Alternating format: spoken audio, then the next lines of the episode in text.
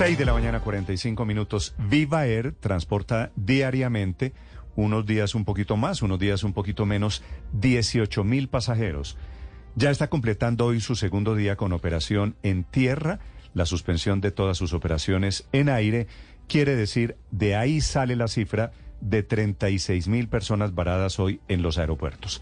Francisco Lalinde es el presidente de Viva Air al frente de esta situación de crisis realmente en el sistema de aviación en Colombia. Doctor Lalinde, buenos días. Néstor, muy buenos días para ti y toda la mesa de trabajo. Doctor Lalinde, primero quisiera saber qué reporte tiene usted, si hay todavía reportes internos de Viva Air sobre la situación de los aeropuertos. Néstor, la realidad es que desde el día lunes nosotros tenemos la, operación suspendida eh, y pues tenemos a, todos los, los empleados eh, suspendidos de, de sus labores. Eh, entonces, la, la, realidad es que lo único que hemos estado entregando eh, y el único equipo que tenemos trabajando eh, 100% es el, un equipo administrativo de aeropuertos que ha estado en contacto con Avianca, con Latam, con Satena y con los concesionarios aeroportuarios, entregando la lista de vuelos que están cancelados y los pasajeros afectados para que estas compañías, pues, eh, de acuerdo a lo que coordinaron con la Aeronáutica Civil, eh, han, han, activado el programa de contingencia nacional. Doctor Lalinde, usted se está enterando de la situación básicamente por los medios de comunicación. Sí, sí, eh, Néstor, la realidad es que nosotros, pues como, te lo digo, tenemos eh, en este momento toda la, operación suspendida, eh, pues porque la compañía eh, lo que está haciendo en este momento es guardar toda la capacidad financiera que tiene para poder responder eh, a los compromisos que tenemos con los colaboradores eh, y es una situación bastante compleja que, estamos enfrentando ya, ya en este momento. Doctor Lalinde, si ustedes sabían que iban a suspender operaciones, ¿por qué estuvieron vendiendo tiquetes a colombianos incautos hasta el último minuto? Julio, no. Eh, perdón, Néstor, discúlpame. No fue un tema de, que estuvimos vendiendo. Nosotros realmente desde, la, desde el jueves de la semana anterior veníamos buscando hablar con la aeronáutica civil eh, y teníamos que tomar una decisión en un capítulo claro de si podíamos o no podíamos continuar con la operación. Teníamos ya un monto de caja que ya se está acercando a, a unos montos mínimos y teníamos que tener claridad si la aeronáutica civil se estaba acercando a una decisión o no para poner en riesgo esos flujos de caja que nos quedaban, que teníamos que, que tomar una decisión, o los pagamos o los dedicábamos a la operación o los dedicábamos para proteger a los clientes. Buscamos a la aeronáutica civil durante todo el fin de semana sin obtener respuesta y hablamos con personas del alto gobierno y el mismo lunes en la mañana recibí una llamada de, de una persona del gobierno donde me decían que esperara para el lunes en la tarde que la aeronáutica civil iba a dar un comunicado que me iba a permitir tener negociaciones claras con los lesores, que iba a dar una pista clara para poder tomar las decisiones que teníamos que tomar. Comunicado que al día de hoy no ha salido y en contraposición lo que salió fue la resolución del lunes en, en la mañana que nos la notificaron al, al, mediodía, donde aceptan los terceros interesados que lo que hacen el proceso es que lo alarga por dos meses más. Mm. Entonces, cuando ocurre ese proceso... Pero, perdóneme, doctor Lalinde, usted me está diciendo el jueves cuando usted comienza a buscar la aeronáutica, ¿ustedes ya sabían que tenían que suspender operaciones?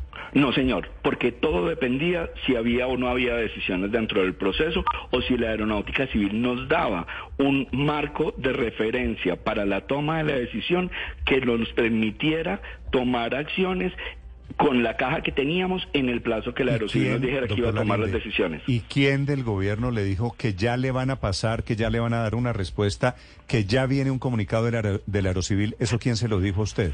Eh, era una persona del Ministerio de, Transporte, eh, pero te lo dijo Néstor, o sea, y quiero ser claro, no era un comunicado que me dijeran... ¿Me puede decir quién del Ministerio de Transporte? Nosotros hemos estado en contacto con el ministro de Transporte y el ministro lo que nos decía era, esperen, él claramente nos decía, yo no le puedo decir si es un sí. ¿El ministro sabía que usted iba a cerrar operación si no se producía antes del lunes una respuesta? Sabía que estábamos en riesgo de cierre operación entre el lunes y el martes.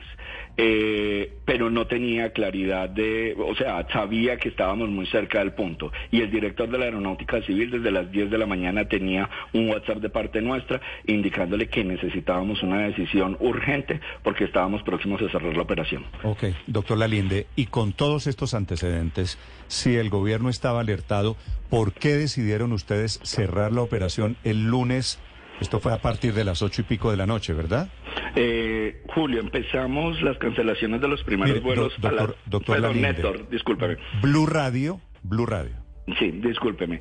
Eh, Néstor, y yo no le digo a usted a Bianca y yo no... Discúlpeme, entiéndame el estrés en que estamos ahorita.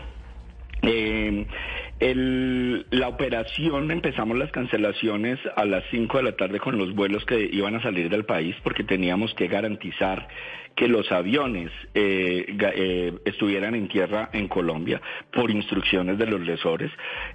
tengan claro, eh, yo aquí tengo que cumplir un tema legal y es que los, los arrendadores de los aviones nos dicen dónde debemos parar el avión y la instrucción que teníamos de algunos arrendadores de los aviones era que los aviones se debían parar en las ciudades de Medellín y Bogotá.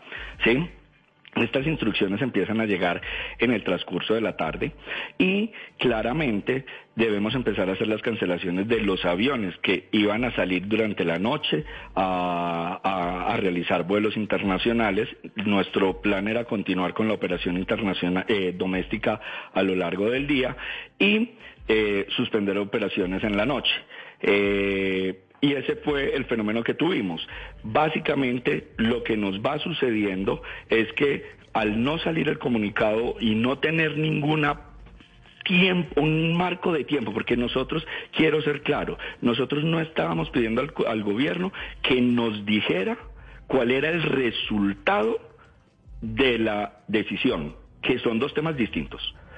Nosotros lo que estábamos pidiendo era que nos dijera un marco de tiempo para darnos la decisión. Son dos situaciones distintas y eso es lo que quiero que el país lo tenga claro.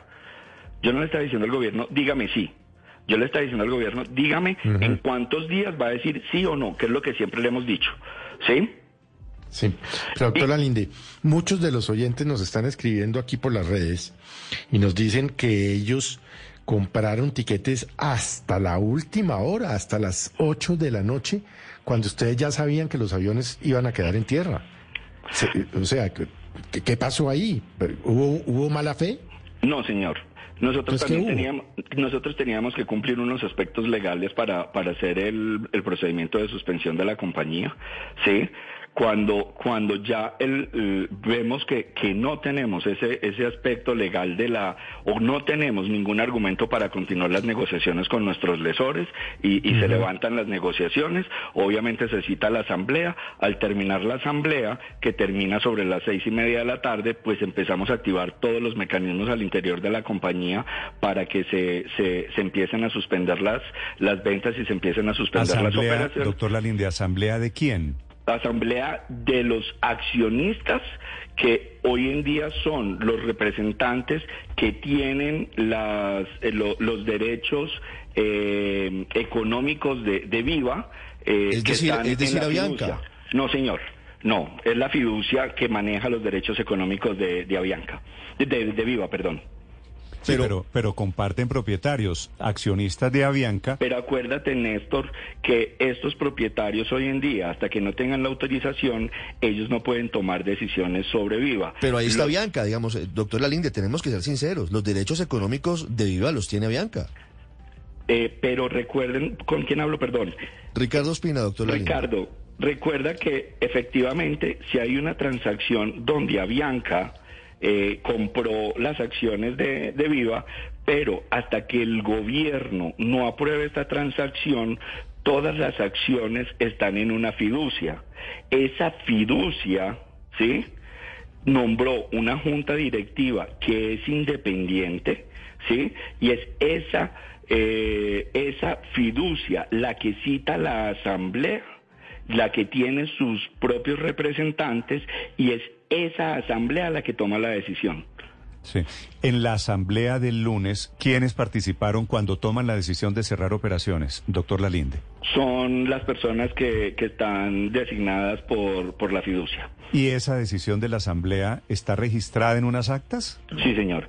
¿Y la decisión la tomaron a qué horas? La decisión se tomó a las 6 y 10 de la tarde. ¿Y por qué entre 6 y 10 y 8 y media siguieron vendiendo tiquetes, doctor? Eh, en esto, porque teníamos que activar todo. Era salir de la reunión, dar instrucciones, eh, organizar eh, dónde quedaban los aviones, eh, organizar qué íbamos a hacer con, con los eh, primer grupo de pasajeros que iban a tener. Eso no es una decisión que es inmediata y, posteriormente empezamos el proceso de cancelación.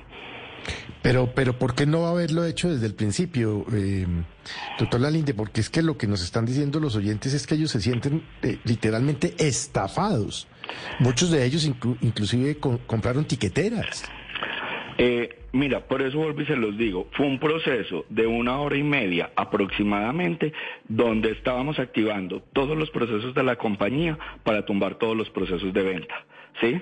Y para tumbar todos los procesos que hacíamos. Recuerden que todos los sistemas de, de, una aerolínea están conectados y teníamos también que tener una, una responsabilidad. Teníamos muchas personas volando, pilotos y auxiliares de vuelo, que teníamos que darles una comunicación adecuada para no arriesgar tampoco las operaciones y la parte segura de la operación. Entonces, teníamos que hacer todo un engranaje operacional y de comunicaciones para evitar tener un incidente mientras hacíamos la, la, la parada de la, de la aerolínea.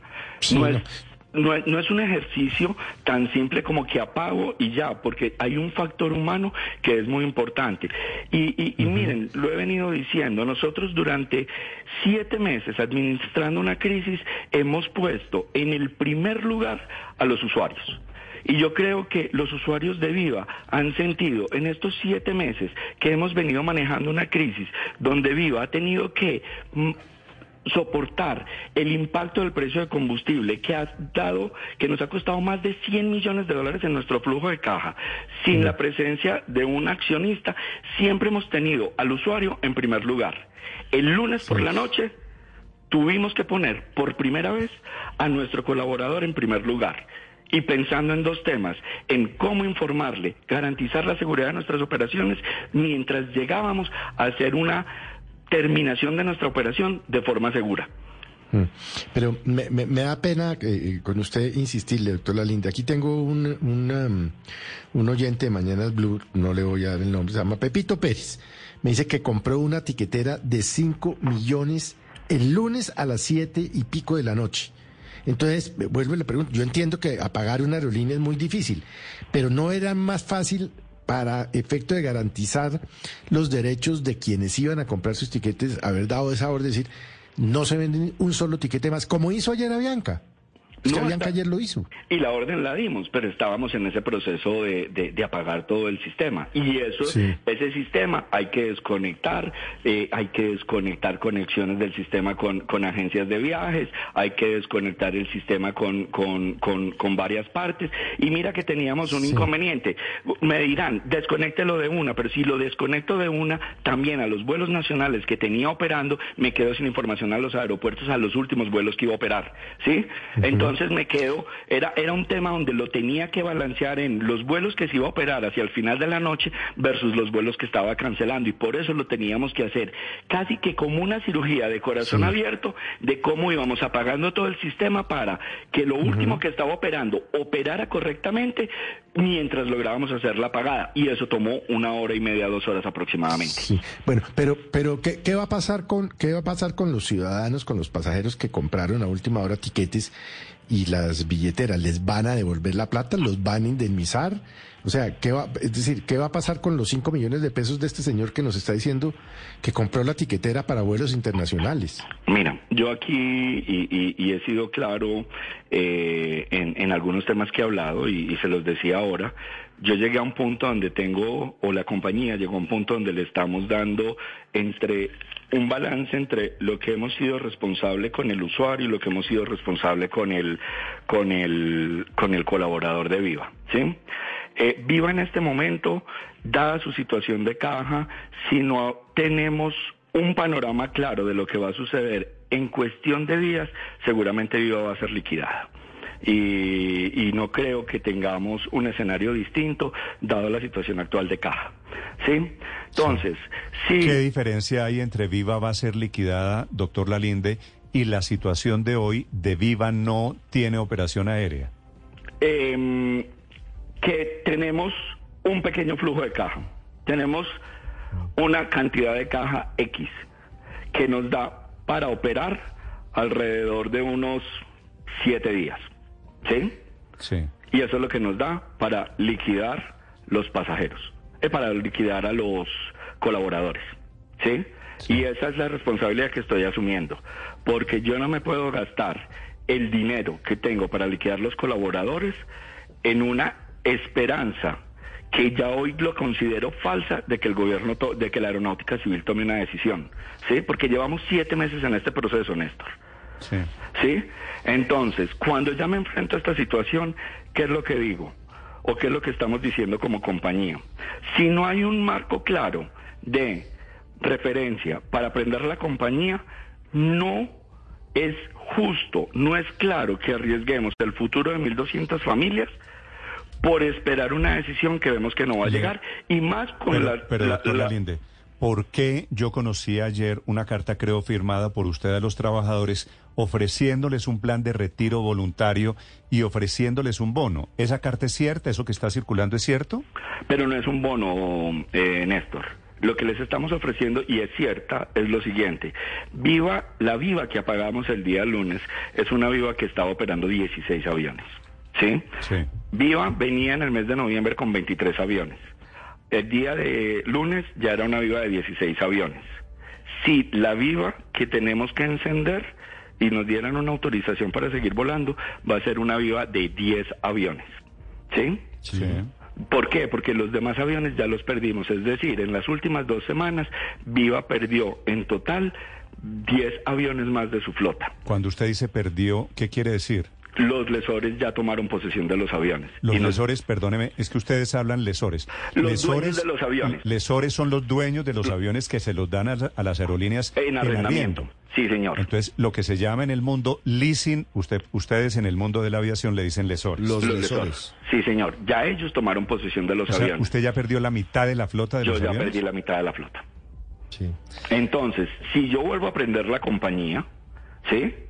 Yo ya no tengo la cantidad de aviones para ocupar la cantidad de tripulaciones que tengo. ¿Y con esa caja usted liquidaría a los 1.200 empleados? ¿Le dan las cuentas? En este momento me dan las cuentas para liquidar los 1.200 empleados. Sí, Y me da preciso. Néstor, estoy rayado para liquidar los 1.200 empleados. O sea, el cuento, doctor Lalinde, de que ustedes están cañando, de que están chantajeando al gobierno, ¿tiene algo de verdad? Néstor, no tiene nada de verdad el gobierno tiene y la aeronáutica civil tiene siete, cinco actualizaciones, perdón, en los últimos siete meses de los estados financieros de Viva. Cada mes y medio le hemos entregado la actualización. Y saben cómo está realmente la situación de Viva, ¿sí? Y yo creo que ya cuando hablamos de pérdida de puestos de trabajo, de personas que han trabajado con nosotros hombro con hombro, es muy difícil decir que uno está chantajeando, ¿sí? Esto es de verdad creo que la decisión más dura que hemos tenido que tomar nosotros como compañía. Y, y, ver las personas dentro de la organización llorando porque conocen la situación real de la compañía, porque han entregado todo por este corazón amarillo, que hemos hecho todo por los colombianos y porque hemos permitido que más de 15 millones de colombianos vuelen por primera vez dentro de los 40 millones de colombianos que han volado con Viva. Esto es lo que más nos duele. Y que toda la gente diga que esto es un o, personas interesadas en torpedear el proceso digan que es simplemente un chantaje al gobierno colombiano es desconocer una realidad. ¿Sí? Esto es una decisión durísima y yo creo que sería irresponsable jugar con el puesto de 1.200 colaboradores de Viva y jugar con el puesto de más de 5.000 personas que dependen de Viva. ¿Qué, ¿Qué, hubiera cambiado si la Aerocivil hubiera dado respuesta a este proceso larguísimo que está definiendo sobre la posible legalidad de la integración de Viva con Avianca? Se lo pregunto porque hace algunas semanas ya se había dado la negativa ya había dicho la Aerocivil que no era posible hacerlo y al final decide revisar la decisión por asuntos de forma, porque considera que hay que revisar de nuevo toda la documentación. ¿En qué hubiera cambiado si, si la respuesta de Aerocivil hubiese sido sí o no, pero con anterioridad? Eh, mira, Ricardo, el tema es de oportunidad. Primero, la Aerocivil niega la integración en el mes de noviembre. Así es. Sí, en el mes de enero anula el proceso porque dicen que se equivocaron en la ley que aplicaron. ¿Sí? Sí. Y ahora, el día lunes dicen que aceptan los terceros interesados en la ley 1340, dentro de la ley 1340, que es algo que la ley 1340 no contempla, la, la, aceptación de terceros interesados. O sea que no entendemos cómo la aeronáutica civil va aplicando temas en la ley que lo único que hace es dilatar el tiempo. Pero, pero, pero ¿cómo lo cambia? Yo te lo digo cómo lo cambia. Pero, pero, aquí me, me surge una duda. ¿No pareciera que ustedes están solamente pidiendo que Avianca sea el único posible eh, eh, comprador de los derechos económicos de Viva. Es decir, pareciera que eh, el negocio como, como lo hicieron sin consultar, ¿no? Pues se compraron los derechos económicos antes de hacer la consulta y, y por eso, entre otras, están en el lío. ¿No están ustedes intentando que sea únicamente Avianca la que cierre el negocio? Ricardo, a ver, ¿Cómo se hace el negocio? Es un tema que lo manejan los accionistas. Entiéndeme, yo soy también un empleado de Viva y cómo los accionistas definieron cerrar el negocio y los accionistas hicieron esto con una banca de inversión donde recibieron alrededor de cuatro o cinco propuestas, ¿sí? Donde incluso alcanzaron a estar algunos de los proponentes que estuvieron el día de hoy, ¿sí? Y que se retiraron del negocio en su momento, ¿sí? Hmm. Eh, entonces, eso tengámoslo claro, que no fue un negocio que se hizo a espaldas, pero lo manejaron los accionistas en su momento. Ahora, pero doctor pero, pero déjame, déjame responder. ¿Qué cambia el tiempo? Son siete meses de respuesta. Si esto se hace en el tiempo preciso y me dicen un no a los tres meses, hace cuatro meses, ¿sí? La situación de Caja de Viva hace cuatro meses era muy distinta, ¿sí? Y yo puedo salir hace cuatro meses a buscar alternativas. Pero, doctor Laliende, cuando yo le hago esa pregunta al director de la aeronáutica o al ministro de Transporte, me dicen, nosotros estamos en los tiempos, esto no puede ser según el tiempo del el señor Lalinde de Viva Air, y están sujetos a unos tiempos. ¿Eso es cierto? Eh, es que nosotros no hemos dicho que, que, tienen que estar a los tiempos de Viva Aero, eh, Néstor. Néstor, y seamos realistas, la aeronáutica civil ya aceptó que cometió un error en la norma que aplicó. Y si ustedes miran la norma 1340, la norma 1340, y yo no soy abogado, y, esto es lo que he hablado con mis asesores legales, la norma 1340 da un tiempo aproximado de cuatro meses para la decisión. Es decir, si la aeronáutica civil el 8 de agosto hubiera aplicado la norma correcta, en diciembre esta situación estaría definida para bien o para mal. ¿Por qué me dice el 8 de agosto? Porque, porque el 8 de agosto fue cuando se metió la solicitud a la aeronáutica civil de iniciar el trámite de integración. Eh, sí. pero después de que ustedes firmaron el acuerdo de integración, es que mire, son siete meses esperando la decisión de la Aeronáutica Civil, dice usted, doctor Lalinde, pero diez meses desde abril pasado en que Avianca y Viva firmaron ese acuerdo de integración, pasándose por la faja de las autoridades aeronáuticas y también de competencia como la SIC. ¿En cuánto compró Avianca esas acciones de Viva cuando firman ese acuerdo de integración y de cuántas acciones estamos hablando? Mira, no tengo el valor, como te digo, esto es un tema que se manejó a nivel de accionistas, ¿sí?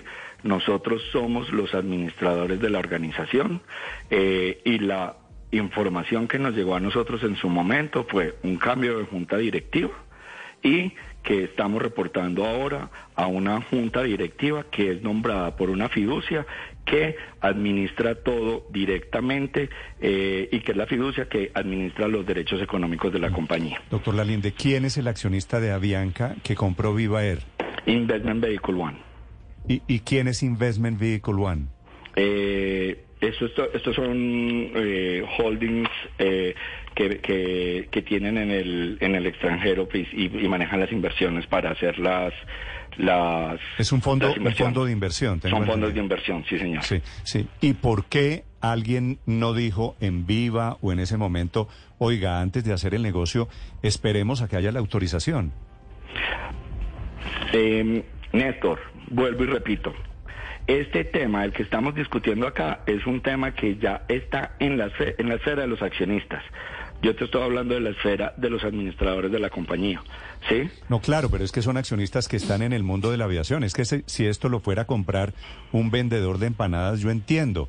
Pero es que alguien que está en el mundo de la aviación, que sabe que es un mercado regulado, que se necesitan unos permisos para operar, y Néstor, que, y hubieran eso... podido asumir una posición dominante.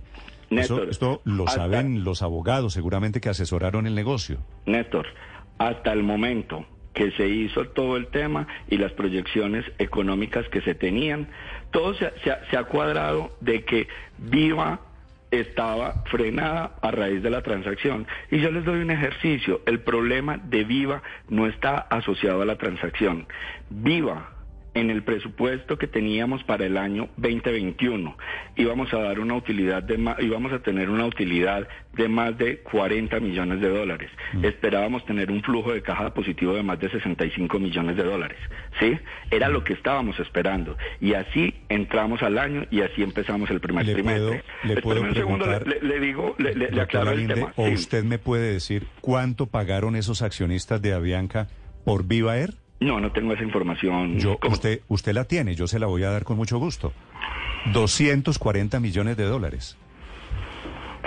Pero, pero, pero Néstor, te lo vuelvo y te lo repito. ¿Esa El... plata, esa plata tal y como están las cosas, se perdió? Hay que preguntarle a los inversionistas, pero en este momento esa plata se estaría perdiendo. Sí. Eh, ¿Usted cree que hay alguna posibilidad hoy, la gente que lo está escuchando, doctor Lalinde, que tiene tiquetes comprados en Viva Air. ¿Usted me puede confirmar la cifra? ¿Tienen un millón de tiquetes vendidos? Más o menos. O sea, hay un millón de colombianos en este momento diciendo, ¿y yo hago, qué hago con este tiquete? ¿Esa plata también se perdió? Eh, esa plata, eh, Néstor, si entramos en un proceso de liquidación de la compañía, entran en, en proceso como de como personas que la compañía tiene deuda y será administrado por el liquidador de la compañía. Sí. Doctor Galindo, doctor Galinde, perdóneme, quiero preguntarle por el doctor Galindo, por Richard Galindo. ¿Es cierto que desde abril del año pasado Avianca y Viva Air compartían directivos? ¿Que durante varios meses de facto hubo una integración económica y de toda índole entre las dos aerolíneas? Eh, Ricardo, lo que te puedo decir es que los procesos administrativos que tiene Viva, nosotros siempre cumplimos todos los temas de gobierno y todas las personas que entran tanto a la junta directiva como a las posiciones administrativas en la compañía sí. declaran que no tienen ningún eh, conflicto de interés. Pero Richard Galindo era a la vez direct director jurídico de Avianca y formaba parte de la junta directiva de Viva. Eso no, señor. no se dieron cuenta de eso. Richard Galindo nunca formaba parte de la junta directiva de Viva. Esa es una información errada. Pero formó parte del negocio y estuvo adentro del negocio. Pero no, pues yo te digo que yo con Richard Galindo nunca he tenido ningún contacto distinto a reuniones que nos hemos encontrado de industria, pero no, no dentro de la guía o manejos de, de Viva. O sea que esa información no la tengo. La tiene la Superintendencia de Industria y Comercio, ¿no? Entre otras cosas que tiene una investigación formal por esa posible integración irregular. No la tengo en este momento. Sí. Doctor Alinde, la gente, es decir, eh, aquí este es un problema que tiene diferentes dimensiones. La gente que tiene en este momento un tiquete, ¿por qué no le devuelven la plata? Eh, Néstor, vuelvo y te, te explico. El flujo de caja que tenemos en este momento, ¿sí? Nos da para hacer la liquidación de las 1.200 familias. No, claro, pero van a hacer la liquidación, yo entiendo la situación de los trabajadores, pero van a hacer la liquidación con mi plata del tiquete que yo compré para viajar en Semana Santa en Viva Air, doctor Belinde. Néstor, llevo siete meses dándole prioridad a todos los, los usuarios de Viva y hemos sido respetuosos con esto. Y si tenemos que entrar en un proceso de liquidación, lo primero que debo hacer y debo pensar es en el bienestar de 1.250 Claro. personas que van a quedarse Pero sin es- puesto de trabajo. Pero es que eso no lo debería determinar usted, eso lo debe determinar una ley 550 o una ley de reestructuración económica. De hecho, yo le quiero preguntar por eso, porque hemos visto que en dos ocasiones a Avianca, por ejemplo, totalmente quebrada. Pero ¿qué hizo Avianca? Se sometió a un capítulo 11 o ley de quiebras de reestructuración económica en los Estados Unidos y las que no están en Nueva York lo hacen en Colombia a través de la ley 550 de intervención económica, en donde es otra persona la que define cuáles son las prioridades, cuáles son las prelaciones, a quién se le paga primero y no los propios dueños. Ustedes no entiendo por qué no se sometieron desde un principio a una ley de quiebras, a esta ley 550, antes de suspender operaciones por derecha, doctor Lalinde. Estamos en ese proceso. Y tú sabes que la ley 550, el primer- la primera categoría que determina es empleados. Sí. Doctor Lalinde, para terminar, usted dijo en algún momento de esta entrevista, quisiera volver al principio, que usted ya no le creía al gobierno.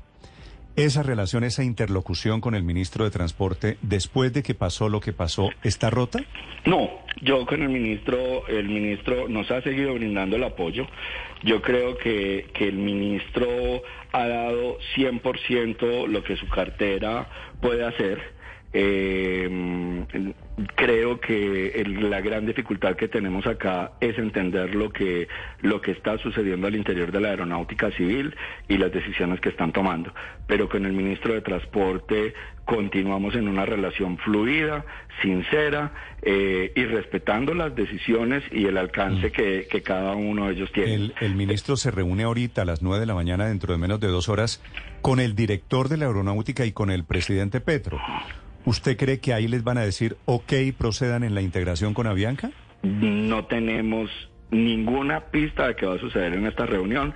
Eh, Néstor, es que te digo, desde el jueves y aún después de la suspensión de operaciones, la hora que yo no he podido hablar con el director de la Aeronáutica Civil. Sí. ¿La decisión de integración depende no del ministro, sino del director de la Aerocivil? Es una decisión que está al interior de la, de la Aeronáutica Civil. ¿Y No- por qué el director de la Aeronáutica Civil dijo ayer que no iba a aceptar el chantaje de Viva Air? Eh, Néstor, eso es el punto que, que no entendemos, eh, porque el director de la Aeronáutica Civil tiene los estados financieros para poder entender claramente que lo que estamos diciendo al día de hoy es una situación clara y real de, de la situación de, de Viva.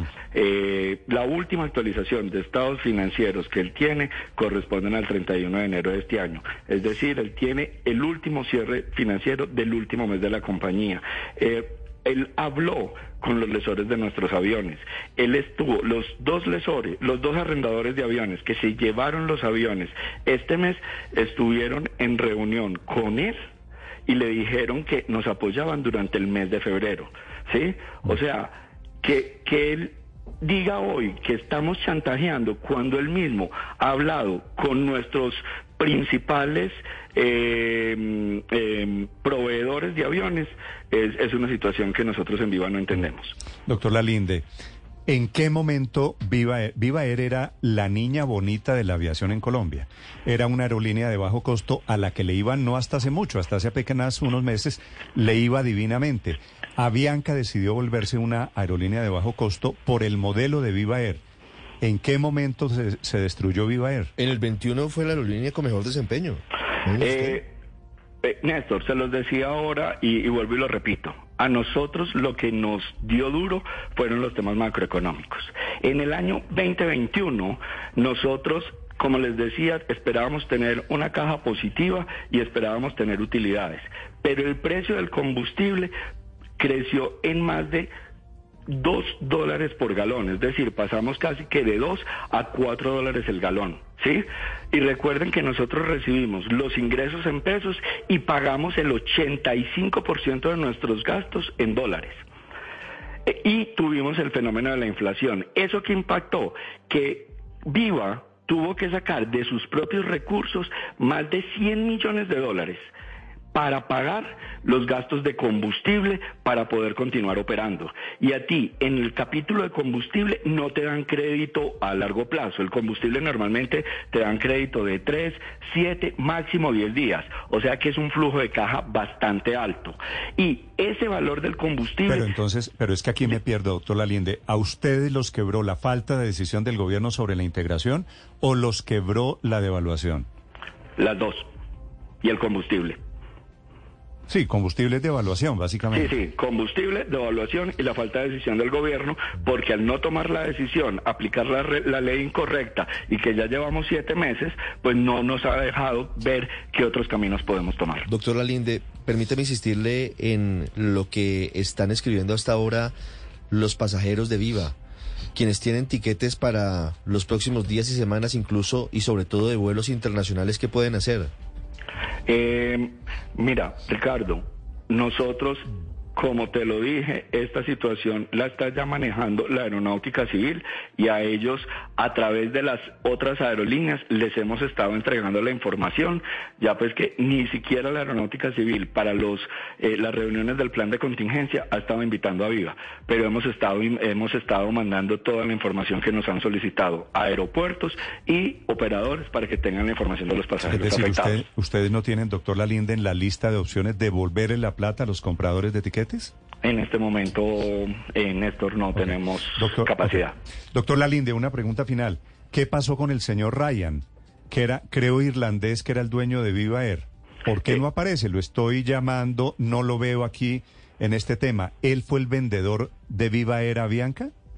Él hace la venta de la compañía en el, en el, en el mes de mayo del 2020, 2022 y pues obviamente ya, ya hoy en día no hace parte 28 de abril ya, ya no hace parte de la compañía. Mm. Ese es el crack que se desapareció del mapa. Doctora Lalinde, gracias por acompañarnos esta mañana. Muchas gracias.